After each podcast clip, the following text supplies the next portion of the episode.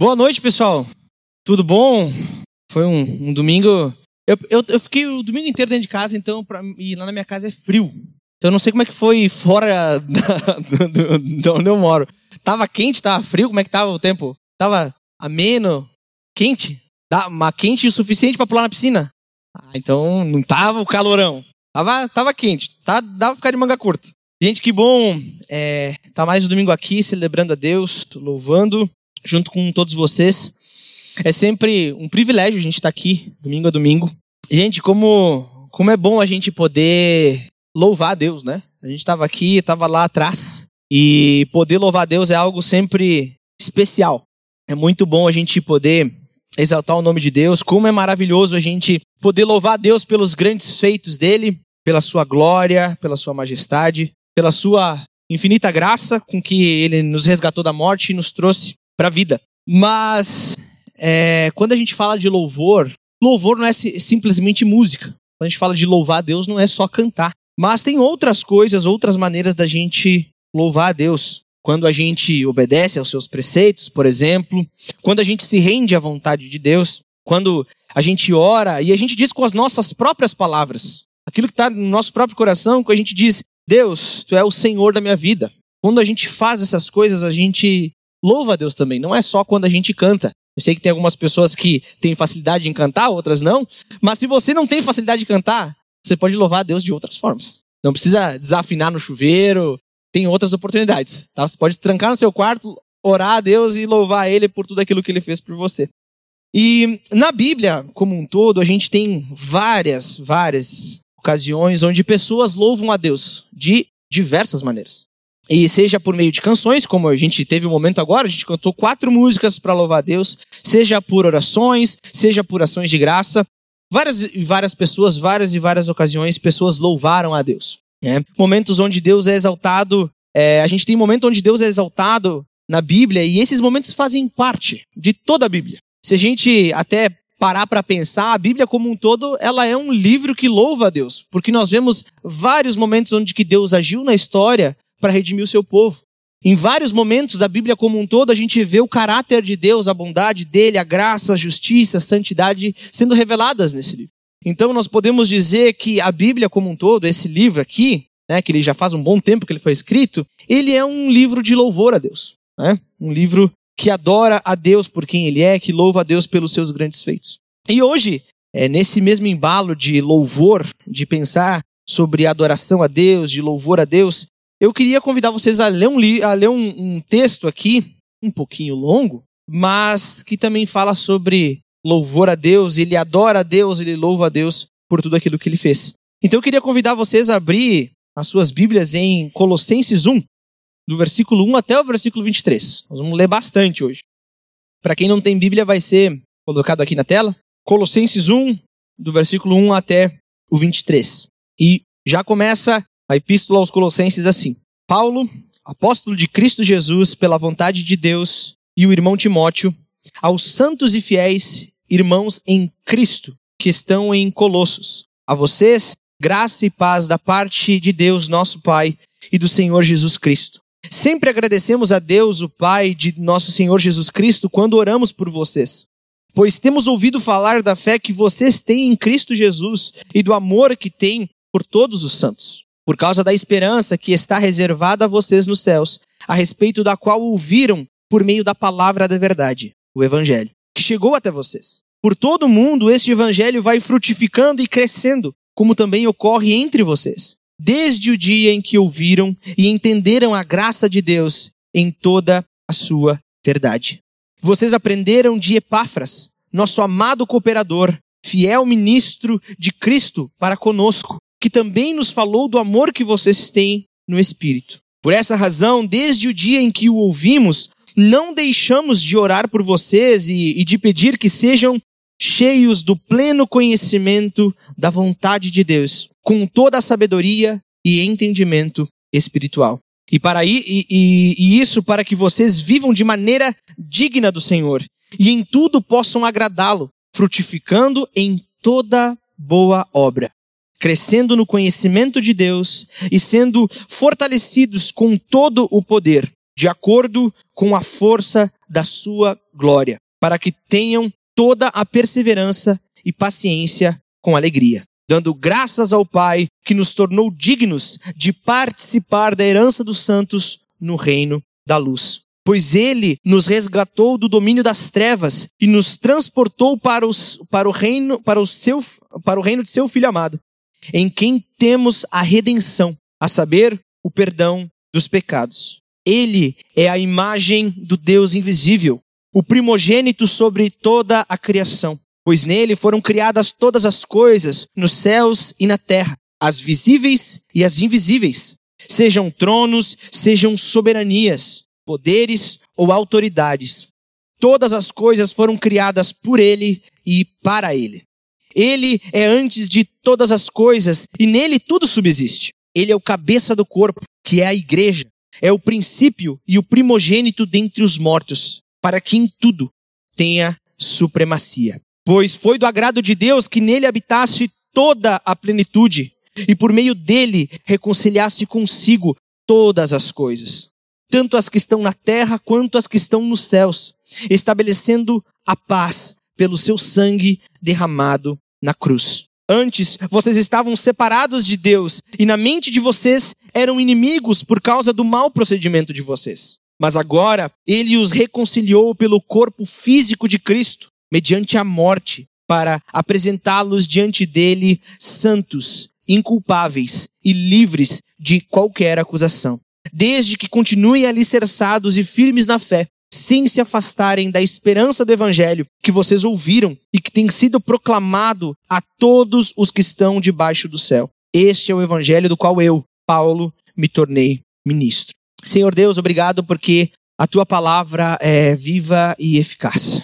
Senhor, nosso Deus, que teu espírito fale a nós nessa noite, Deus, que a tua palavra ilumine uh, o nosso coração, a nossa mente, Pai, as nossas ações, que em tudo o Senhor seja glorificado, Pai. Nós te louvamos pelos seus grandes feitos, nós louvamos porque o Senhor enviou teu filho em nosso favor. Teu filho habitou no meio de nós, foi servo até a morte, morte de cruz, para que pudéssemos estar aqui hoje conhecendo mais o Senhor, ouvindo da tua palavra, para que pudéssemos nos relacionar diretamente com o Senhor. Obrigado, Pai, por essa graça, pelo presente merecido que nós recebemos em Cristo Jesus. Amém. Bom, pessoal, nós acabamos de ler aqui o início da epístola de Paulo aos Colossenses. Essa, essa carta, essa epístola, ela também é conhecida como uma das epístolas da prisão. Juntamente com Efésios, Filipenses e, e Filemon, essa carta ela foi escrita por Paulo enquanto ele estava preso em Roma. É, no, na primeira prisão de Paulo em Roma, ele escreveu essas, essas quatro cartas, né? por volta do ano 61 depois de Cristo. E vale comentar é que nessa carta de Paulo aos Colossenses há uma intencionalidade muito forte. Se vocês lerem Colossenses inteiro, vocês vão ver a intencionalidade de Paulo ao ensinar essa igreja sobre a pessoa de Jesus Cristo. Ele, ele fala várias vezes, nesse texto que a gente acabou de ler também, nós vemos Paulo ensinando essa igreja sobre a pessoa de Cristo. Né? Há indícios no decorrer de toda essa carta também que Paulo ele está argumentando contra algumas heresias que vêm surgindo de maneira sorrateira no meio daquele povo. Então, vem algumas ideias contra as bases da fé cristã e Paulo vem discorrendo sobre os seus argumentos em toda essa carta. Vem falando a respeito de Cristo, sobre a sua obra, se ela é suficiente ou não. Então, Paulo vem combatendo. E nesse sentido, ele ele salienta, né, como a gente leu ali dos, dos versículos 15 até o 23, a suficiência a supremacia de Jesus Cristo. Né? É, que, ao, com o passar do tempo, nessa igreja de Colossos, ela vem sendo diminuída, ela vem sendo colocada de lado, afinal, algumas doutrinas, o filosofismo, o legalismo, o misticismo, estavam surgindo no meio daquela igreja e estavam reduzindo a obra de Jesus a uma parte da salvação e não ao todo da salvação. Como se a obra de Jesus ela fosse necessária, mas é uma partezinha só. É 20%. Tem ainda 80% que precisa ser feito e que vocês têm que ir atrás, têm que correr atrás da máquina. E Paulo está sendo direto nisso. É, ele ele ele está dizendo que não. Diretamente ele diz que a obra de Deus é suficiente, que ele é soberano sobre todas as coisas. É. Em Colossenses, é, Paulo, através do Espírito Santo de Deus, incentiva a igreja de Colossos e a nossa igreja hoje também é a, a, a viver de uma maneira digna daquele que nos comprou por um alto preço, daquele que nos comprou com o seu sangue derramado na cruz do Calvário. Né? É isso que, que Paulo encoraja nessa epístola. Começando exatamente por esse texto que a gente acabou de ler. A gente leu do versículo 1, né, onde que Paulo está saudando ali pessoal, até o versículo 23. Né?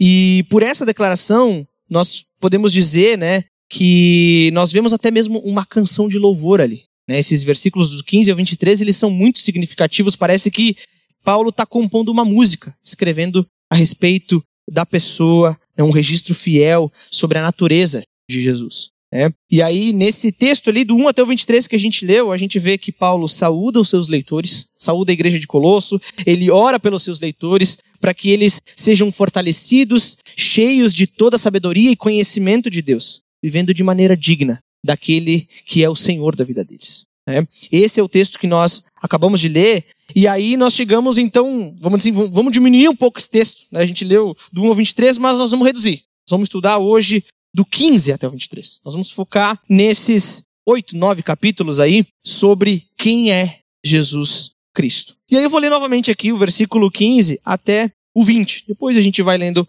outras partes desse texto. E Paulo diz assim: está falando a respeito de Jesus, tá, pessoal? Ele é a imagem do Deus invisível, o primogênito sobre toda a criação. Pois nele foram criadas todas as coisas nos céus e na terra as visíveis e as invisíveis, sejam tronos, sejam soberanias, poderes ou autoridades. Todas as coisas foram criadas por ele, para ele. Ele é antes de todas as coisas e nele tudo subsiste. Ele é o cabeça do corpo, que é a igreja. É o princípio e o primogênito dentre os mortos, para que em tudo tenha supremacia. Pois foi do agrado de Deus que nele habitasse toda a plenitude, e por meio dele reconciliasse consigo todas as coisas, tanto as que estão na terra quanto as que estão nos céus, estabelecendo a paz pelo seu sangue derramado na cruz. Gente, aqui nós temos uma das declarações mais importantes de todo o Novo Testamento a respeito de quem verdadeiramente é Jesus Cristo. Uma das declarações mais importantes e talvez uma das mais longas, né? Descrevendo ponto a ponto quem é esse Jesus. Paulo, ele está apontando para algo além do que os olhos podem ver, algo que nos é posto mediante a fé. Não é à toa que a gente cantou uma música antes, né? Abre, abre os meus olhos, né? E aqui é essa ideia de abrir os olhos não é para que a gente abra os olhos físicos, mas é para que a gente entenda de fato quem Jesus é. E essa é a nossa oração, que a gente entenda de fato quem é esse Jesus. É, não é à toa que o restante de toda a epístola se vocês lerem Colossenses até o final, vocês vão ver que parece que Paulo está relembrando tudo que ele falou nesses versículos aqui, do 15 ao 23. Ele fala, tem essa declaração, esse, esse hino, esse louvor, e depois ele, ele vai abrindo cada vez mais, ponto a ponto, sobre quem é Jesus. Ele fala sobre a grandeza, superioridade, suficiência e a supremacia de Cristo. E é interessante como, logo no início dessa, dessa carta aos Colossenses, Paulo ele já vem de maneira intensa. Ele não. Parece que ele não, não segura muitas palavras, ele já vai direto ao ponto, não tem rodeio nenhum. E ele já vai, no versículo 15, dizer: Ele, ele, Jesus Cristo, é a imagem do Deus invisível, é o primogênito de toda a criação. Perceba que, ao dizer isso, Paulo está afirmando que a natureza e o caráter do próprio Deus foram perfeitamente revelados em Jesus Cristo. Hoje, a, a palavra imagem Talvez ela, ela possa até trazer uma ideia, dar a entender uma, uma cópia não perfeita. Mas a, a, a, palavra no original, no grego, ela não, não traz essa ideia. Quando é, se fala da imagem no original, se trata de a revelação plena, completa, perfeita, que não falta nada. Ou seja, Jesus, que é a imagem perfeita do Pai, revela de fato quem ele é, em toda a sua virtude e inteireza. Em outras palavras, se a gente quer conhecer a Deus como Paulo ora pelos colossenses lá no versículo 9, ele ora para que eles conheçam, tenham conhecimento, sabedoria sobre Deus. Se a gente quer conhecer a Deus como ele de fato é, nós precisamos conhecer Jesus Cristo. Nós precisamos saber quem ele é. Então, ao folhar a Bíblia de vocês em casa, a gente vai procurar sobre coisas, uh, sobre atributos de Deus, mas se a gente quer saber de fato quem Deus é, a gente vai querer saber quem é Jesus, porque ele é a imagem do Deus invisível. Olha o que diz lá em João 1, 18. Aqui o apóstolo João, no início do seu evangelho, ele diz algo muito parecido com o que Paulo está dizendo. Ele diz assim: Ninguém jamais viu a Deus, mas o Deus unigênito, o único Deus, que está junto ao Pai, o tornou conhecido. João, aqui, da mesma forma que Paulo, ele está se referindo a Jesus Cristo. Ele o tornou conhecido. Mateus 11, 27 vai dizer também algo parecido, e aqui são as palavras do próprio Cristo. Naquela passagem famosa onde que Jesus fala aos, aos cansados e sobrecarregados, venham a mim que eu lhes darei descanso. E um pouquinho antes de dizer isso, Jesus diz, todas as coisas me foram entregues por meu Pai. E aí ele diz, ninguém conhece o Filho a não ser o Pai, e ninguém conhece o Pai a não ser o Filho, e aqueles a quem o Filho o quiser revelar. Perceba que para conhecer a Deus, para conhecer o Pai, nós precisamos conhecer o Filho. E o Filho veio em carne e osso. Ele não veio como uma nuvenzinha, ele não veio como uma ideia. Ele veio em carne e osso. Ele morreu em carne e osso. Ele veio, habitou no meio de nós. E é muito interessante a gente pensar nisso porque a gente está próximo do Natal. E no Natal nós comemoramos que o Salvador veio. E de fato, ele veio. Ele, ele é Jesus Cristo. Ele é Jesus Cristo. E aí ele continua dizendo né, o, o, ele é o primogênito de toda criação. É, a mesma coisa que acontece com a palavra imagem, que com o passar do tempo ela acaba perdendo a sua força, né? Pode ser uma cópia qualquer. A palavra primogênito também acontece a mesma coisa. Se eu perguntar para vocês o que significa primogênito, certamente vou dizer que 90% de vocês vai dizer: olha, primogênito é o primeiro filho homem de uma família. Via de regra é isso que a gente pensa quando a gente fala a palavra primogênito. Só que primogênito é mais do que isso. Primogênito, sim, é o primeiro filho, o homem que nasceu numa família, sim, mas é muito mais do que isso. Muito mais do que isso.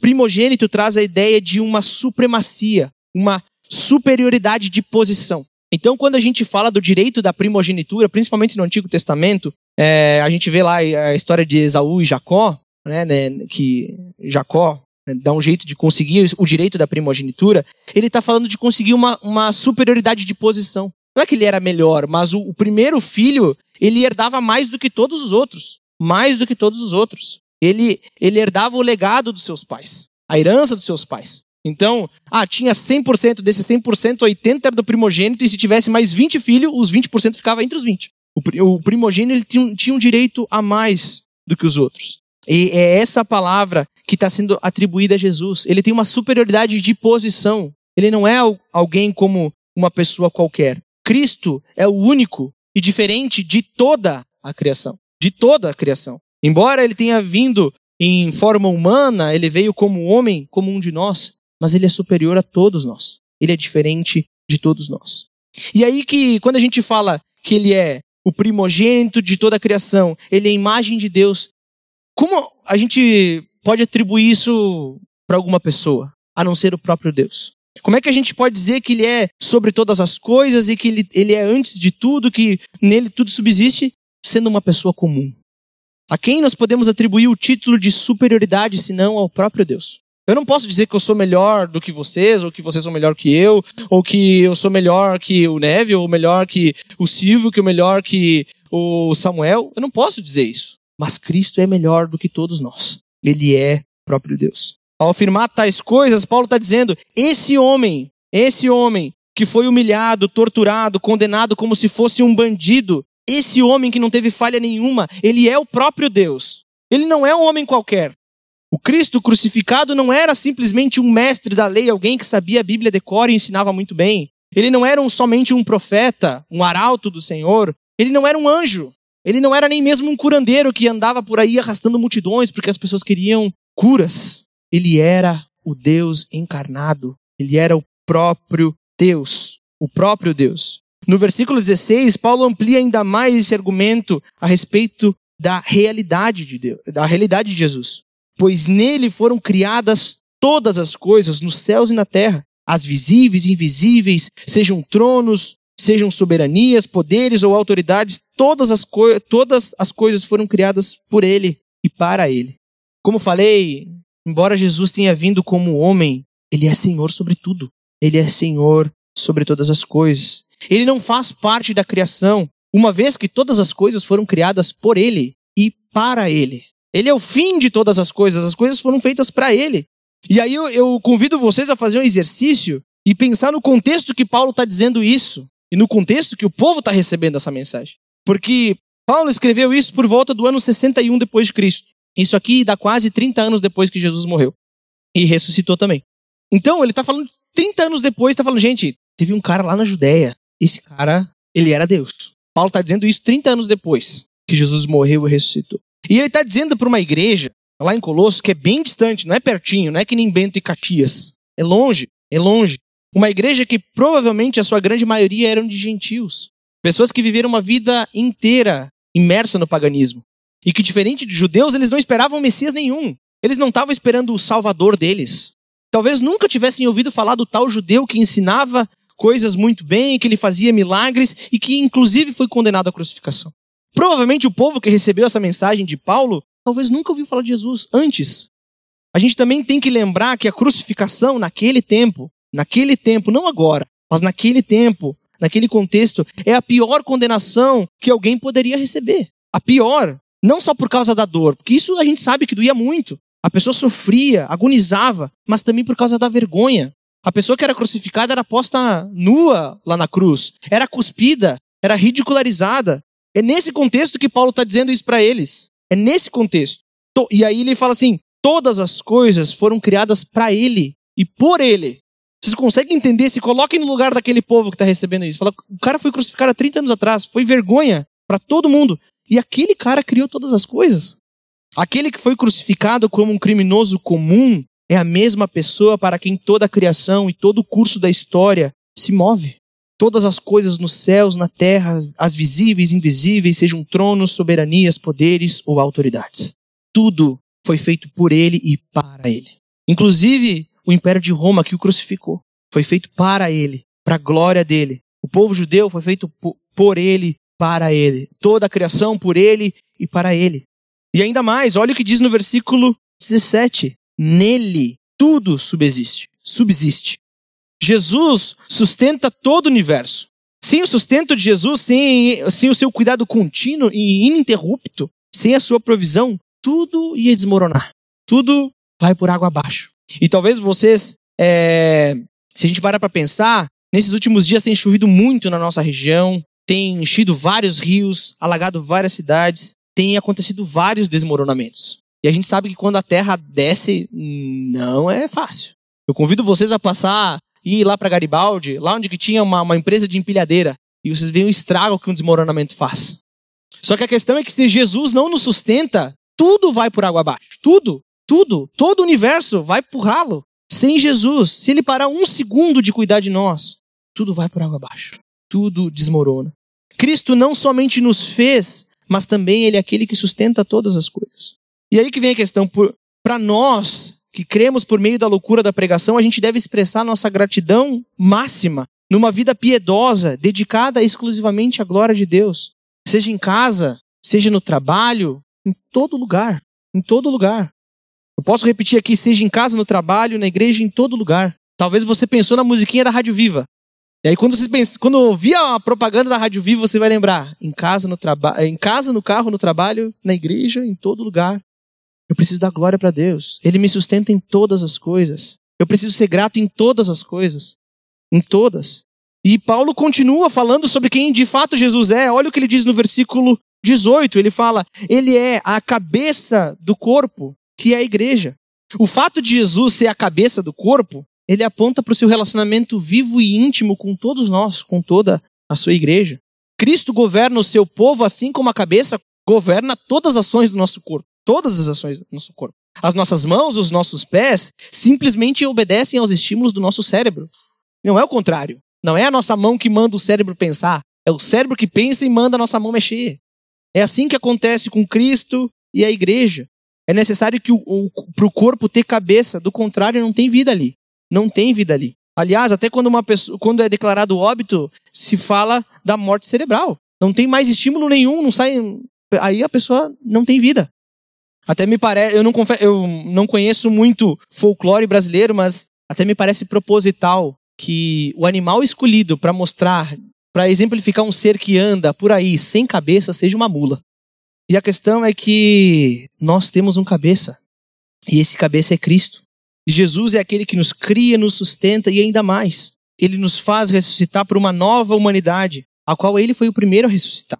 Ele nos chama para essa nova humanidade, essa nova vida, a qual é vivida em dependência, em devoção, em devoção a ele, como cabeça do corpo. Ele manda e a gente obedece. A gente obedece e ele manda. Vivendo conforme ele nos ensina, vivendo de maneira digna daquele que nos chamou. Tudo isso foi do agrado de Deus, para que Jesus, para que em Jesus habitasse toda a plenitude de Deus. Como comentei lá no início, toda a virtude de Deus ela é revelada em Jesus Cristo. Não falta nada em Jesus para revelar o Pai. Não falta nada. Ele revela quem Deus é, o seu plano glorioso, a sua bondade, a sua justiça, graça e misericórdia, o seu imenso amor. Porque se o Pai é misericordioso, essa misericórdia é vista no Filho. Se Deus é gracioso, a gente vê a graça de Deus no Filho. Se Deus nos ama antes da fundação do mundo, a gente vê o amor de Deus no Filho, porque ele nos ama e ele foi para a morte em nosso favor. E aí, quando a gente chega no versículo 20, talvez a gente chega no, no ápice ali, na, daquilo que Paulo quer nos ensinar a respeito de Cristo. Ele fala da obra de reconciliação e pacificação através do seu sangue derramado na cruz do Calvário. E por meio dele, no versículo 20, por meio dele, reconciliar-se consigo todas as coisas, tanto as que estão no céu, tanto as que estão na terra quanto as que estão nos céus, estabelecendo a paz pelo seu sangue derramado na cruz. Aqui está a centralidade de toda a Bíblia, de toda a Sagrada Escritura. A reconciliação de todas as coisas por intermédio de Cristo. A minha, a sua reconciliação aconteceu por causa da morte de Cristo na cruz. Por causa que ele morreu, ele venceu a morte, ele pagou o preço do nosso pecado e ele ressuscitou, nos dando esperança eterna de uma nova vida. Essa é a centralidade de toda a Bíblia. Desde o início, desde Adão e Eva até Apocalipse, até o novo céus e nova terra. A centralidade é a cruz de Cristo, a sua ressurreição. Esse reconciliar e promover a verdadeira paz. Verdadeira paz. E essa ideia, ela traz consigo algo que a gente tem que entender aqui, porque Deus fez, Jesus trouxe a paz entre o Pai e todos nós. Ele trouxe a paz. E trazer a paz, se vocês sabem mais ou menos como é que funciona, por exemplo, uma guerra, vocês sabem que não tem paz durante a guerra. A paz só vem depois da guerra, depois que a guerra foi vencida. E o que Paulo está dizendo aqui para o povo de Colossos, ele está dizendo para nós também, é que essa guerra já foi vencida e que hoje nós temos paz. Verdadeira paz. Paz com Deus. Isso a gente não alcança em lugar nenhum. Em lugar nenhum. A guerra já foi vencida por Cristo Jesus. Ela já foi vencida. E tudo isso contrasta com o que aqui Paulo está dizendo a respeito de Cristo, tudo isso contrasta com a nossa situação e a situação do povo de Colosso. Olha o que diz lá no versículo 21. Antes, vocês estavam separados de Deus, e na mente de vocês eram inimigos por causa do mau procedimento de vocês. Mas agora ele os reconciliou pelo corpo físico de Cristo, mediante a morte, para apresentá-los diante dele santos, inculpáveis e livres de qualquer condenação desde que continuem alicerçados e firmes na fé, sem se afastarem da esperança do evangelho que vocês ouviram e que tem sido proclamado a todos os que estão debaixo dos céus. Esse é o evangelho do qual eu, Paulo, me tornei ministro. Essa situação do povo lá de Colossos é a mesma situação que nós estávamos. É a mesma, sem botar e sem tirar. Nós estávamos separados de Deus. Estávamos separados, éramos inimigos de Deus. E aí, com, com isso, Paulo nos mostra quão poderosa, graciosa foi a obra de Deus. Em Cristo Jesus, morrendo na cruz por todos nós. Porque quando a gente olha lá em Romanos 5, do 1, 1 e 2, ele diz assim: Tendo sido, pois, justificados pela fé, temos paz com Deus. Paz com Deus. E se vocês lerem Romanos, antes do capítulo 5, vocês vão ver que a gente estava em guerra contra Deus. Todos os pecaram e estão destituídos da glória de Deus. Ele diz: temos paz com Deus por nosso Senhor Jesus Cristo, por meio de quem obtivemos acesso pela fé a esta graça, na qual agora estamos firme e nos, firmes e nos gloriamos na esperança da glória de Deus. E aí pula para o versículo 8 de Romanos 5, diz assim: Mas Deus demonstra o seu amor por nós. Cristo morreu em nosso favor quando ainda éramos pecadores. Quando ainda éramos inimigos de Deus, Cristo morreu em nosso favor. Cristo veio ao nosso encontro. A paz é possível mediante o sacrifício de Jesus Cristo. Nada mais. Nada mais. Lembram que esse povo aqui estava ouvindo algumas coisas que é Jesus e mais um pouco, Jesus e mais isso, Jesus e mais aquele outro, faz isso, faz aquele outro. E Paulo está dizendo a obra de Jesus é suficiente para salvar. O precioso sangue derramado por Jesus Cristo é o suficiente para trazer a paz, para redimir e para nos, nos ressuscitar para uma nova vida, que agora é vivida em exclusividade para Deus, visando santidade, visando a glória do próprio Deus. E ao final dessa passagem, Paulo ainda nos relembra que essa fé salvadora, ela é perseverante, é firmada sobre a esperança eterna, não é sobre os nossos braços, não é sobre aquilo que a gente pensa, sobre aquilo que a gente deixou de fazer, aquilo que a gente começou a fazer. A nossa esperança, ela está sobre a rocha inabalável que é Jesus Cristo. A nossa casa não está construída sobre areia, ela está construída sobre a rocha inabalável que é Jesus Cristo. Essa esperança se baseia no Evangelho, na boa notícia de que o Pai enviou o seu Filho, o Salvador, e ele veio. A gente vai comemorar isso no dia 25 de dezembro. Jesus veio, Jesus se humilhou, ele foi um bebê. O Senhor dos céus e da terra foi um bebê. Ele habitou no meio de nós. Ele triunfou sobre o pecado e sobre a morte. E ele conquistou para nós uma nova vida que vai culminar lá na eternidade com Deus. E aí o convite de Paulo no final é: perseveremos nessa rocha inabalável. Permaneçamos firmes, porque um dia vai ser difícil. Dificuldades vão vir, mas essa é a nossa rocha. Essa é a nossa rocha. Jesus é aquele que nos sustenta, é o Senhor sobre todas as coisas. Ele é supremo, soberano, ele é único. Ninguém se compara a ele. Nós cantamos antes, não há outro como tu. Só tu és santo. Só Jesus é santo, porque ele é Deus. Só ele é soberano sobre todas as coisas, porque ele criou todas as coisas. Ele não foi criado, ele criou por ele e para ele. Todas as coisas foram criadas. E aí, pensando nisso, eu gostaria de deixar algumas perguntas para a gente refletir, talvez durante a semana, pensar em tudo aquilo que Paulo nos ensina aqui em Colossenses.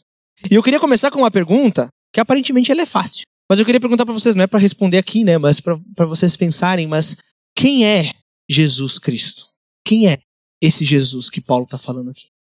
Talvez você possa pensar, Ariel, essa pergunta é fácil. Está aí 40 minutos aí na frente falando que Jesus é Deus, que ele é a imagem do Deus invisível, primogênito sobre toda a criação. Tu acabou de falar, então essa pergunta é fácil, vamos pular para a próxima.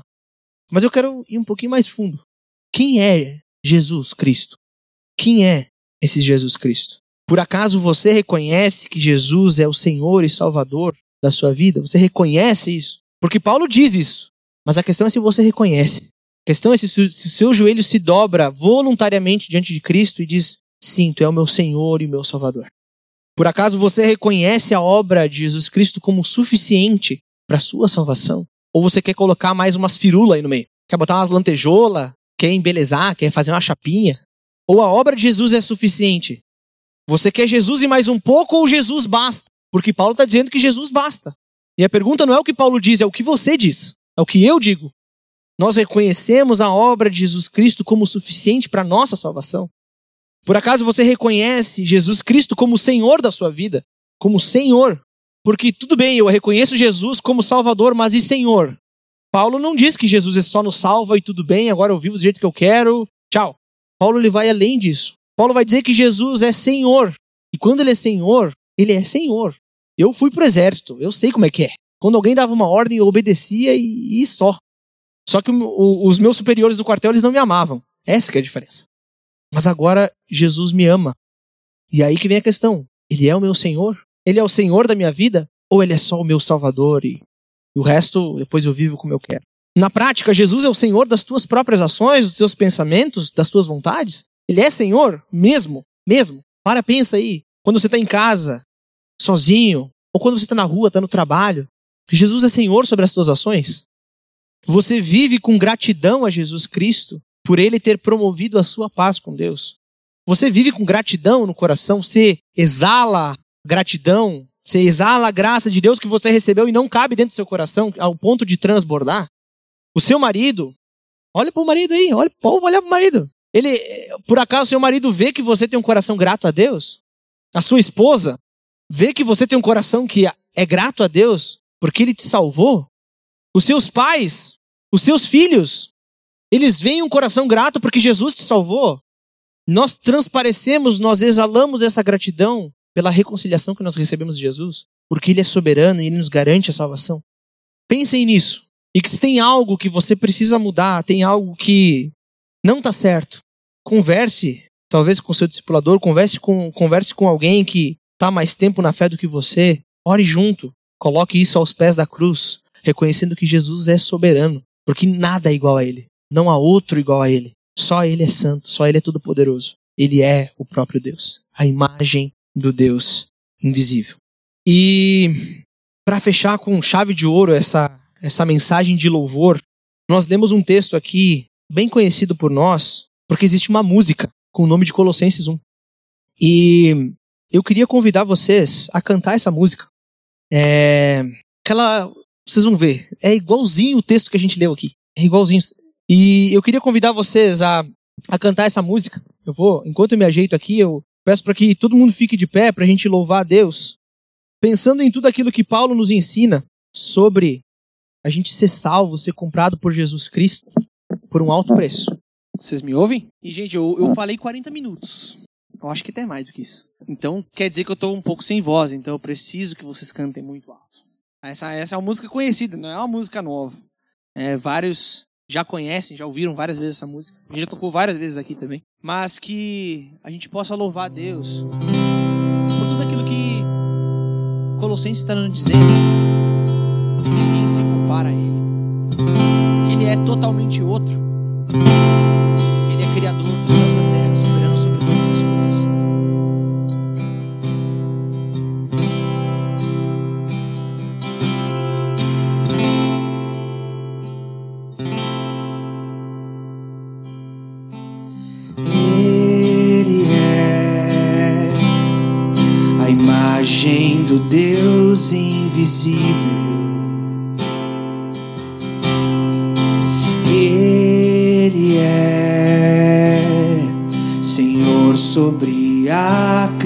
Criação. Pois nele foram criadas todas as coisas nos céus e na terra. Sejam tronos, soberanias, poderes ou autoridades.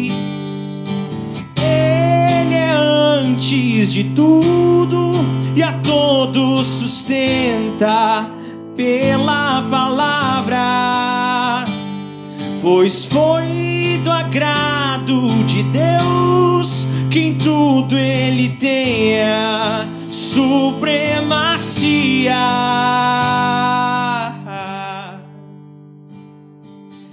Ele é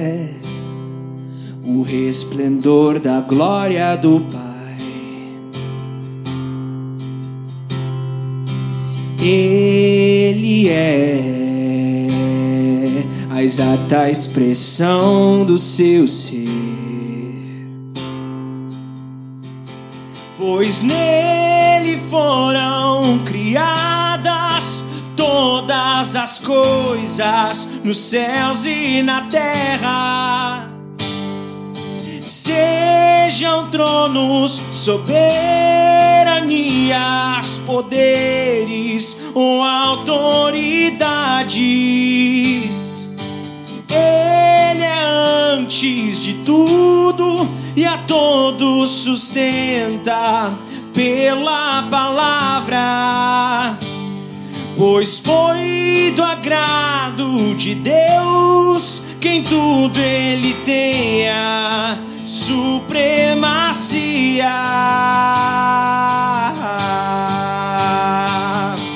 Já não há mais nada que a ele não pertença. Em tudo existe graça. Cantemos sim.